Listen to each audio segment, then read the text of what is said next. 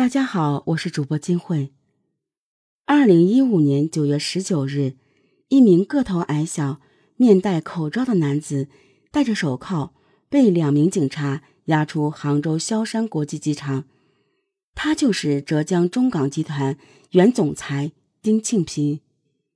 七年前，他留下数以亿计的烂尾房产，以及近亿的民间借贷，成为了第一个潜逃海外的地产大亨。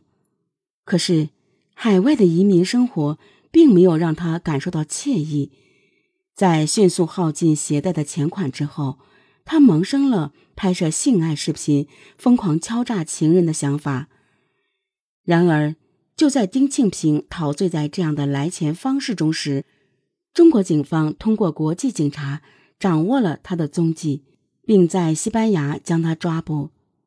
随着丁庆平的归案，他电影剧情般丰富的经历浮出水面。丁庆平早年在义乌做建筑装潢，可是他的人品并不好，由于经常欠钱，几乎得罪了所有朋友，于是他转战金华。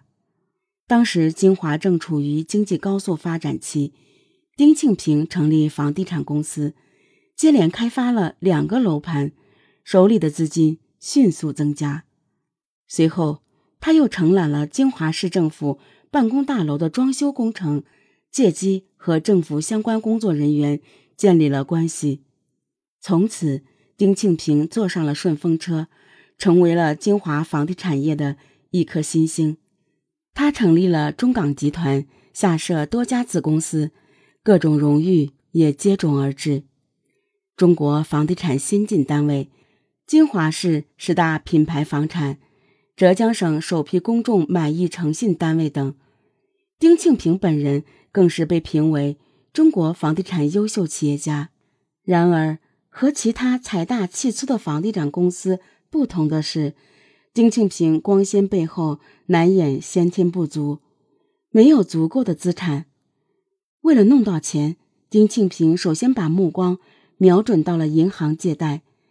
他的各种荣誉成为了最好的利器。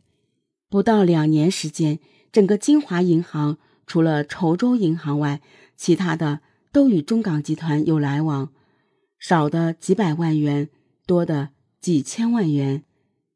在把银行变成自己的提款机后，丁庆平又把目标瞄准民间借贷。由于他开出的利息高达五分，很快便通过借贷筹集到了六千万元，每个月的利息高达三百万。和很多老板都会把利息拖延几天不同的是，丁庆平每月都能按时付息，这为他赢得了不错的口碑。更多的人愿意把资金借给他，使得他的民间借贷迅速增加到了近亿元。实际上，丁庆平的按时支付利息是他拆东墙补西墙的把戏。为了及时还利息，他很少到工地，而是到各地找钱，从金华一直找到义乌，不停的在借和还周转，同时还开始了一房多卖。等非法行为。然而，最后压垮丁庆平的还是给金屋集团的借贷担保。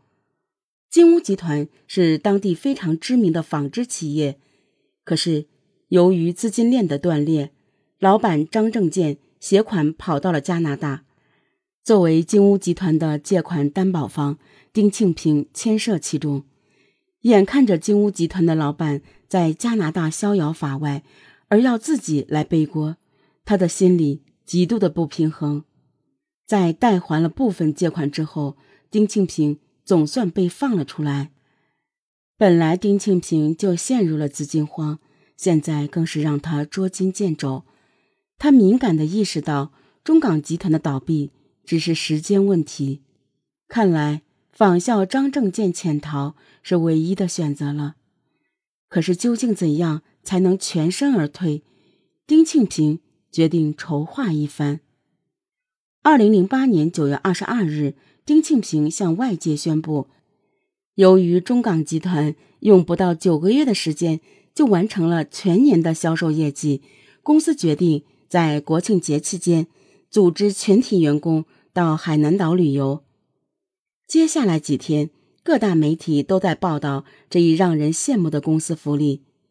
就在一片赞誉声中，丁庆平却和妻子丽欧对各大分公司的资金进行了清理，然后通过地下钱庄将钱财转移到加拿大。九月二十八日，丁庆平带领全体员工前往机场，租的大巴车就有二十辆，一路浩浩荡荡。就在丁庆平即将登上去海南的飞机时，他却表示自己有急事处理，要和妻子等下一班飞机前往。所有的人不疑有诈。等十一长假过后，员工们回到金华，发现无法打通丁庆平夫妇的电话。接下来几天，丁庆平跑路的消息迅速扩散。就在金华乱成一锅粥时，丁庆平已经躲到了加拿大的一间酒店里。当初他之所以选择潜逃加拿大，一方面是因为加拿大没有和中国签订引渡协议，即使被抓，也能够花钱把自己运作出来。更为重要的是，丁庆平希望能找到张正健，要回他所代付的银行借款。到加拿大后，丁庆平根本不敢外出。几天后，看到风平浪静，他才大着胆子到了超市一趟。让他宽慰的是，一切正常。为了掌握更多的情报，之后两天，他购买当地的报纸，上面根本没有他携款潜逃的新闻。接着，他又通过网络了解了国内警方对他调查的情况。丁庆平和妻子是以旅游度假签证来加拿大的。安定下来之后，他花钱办理了投资移民。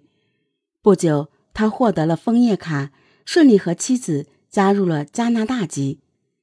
没有了后顾之忧，丁庆平开始寻找张正健。可是，让他失望的是，张正健像是彻底消失了一样，没留下任何蛛丝马迹。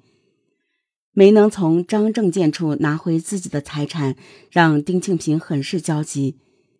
原来丁庆平潜逃前来不及转移太多资产，加上花钱办理投资移民，已经耗掉了大部分钱财。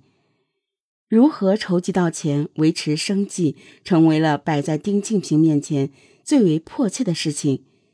他不敢外出找工作，更怕人认出来。为了生存，在认识了一个西班牙人之后，丁庆平和他做起了一些小生意。可是，这样的收入难以维持丁庆平的人上人生活。究竟到哪里弄钱呢？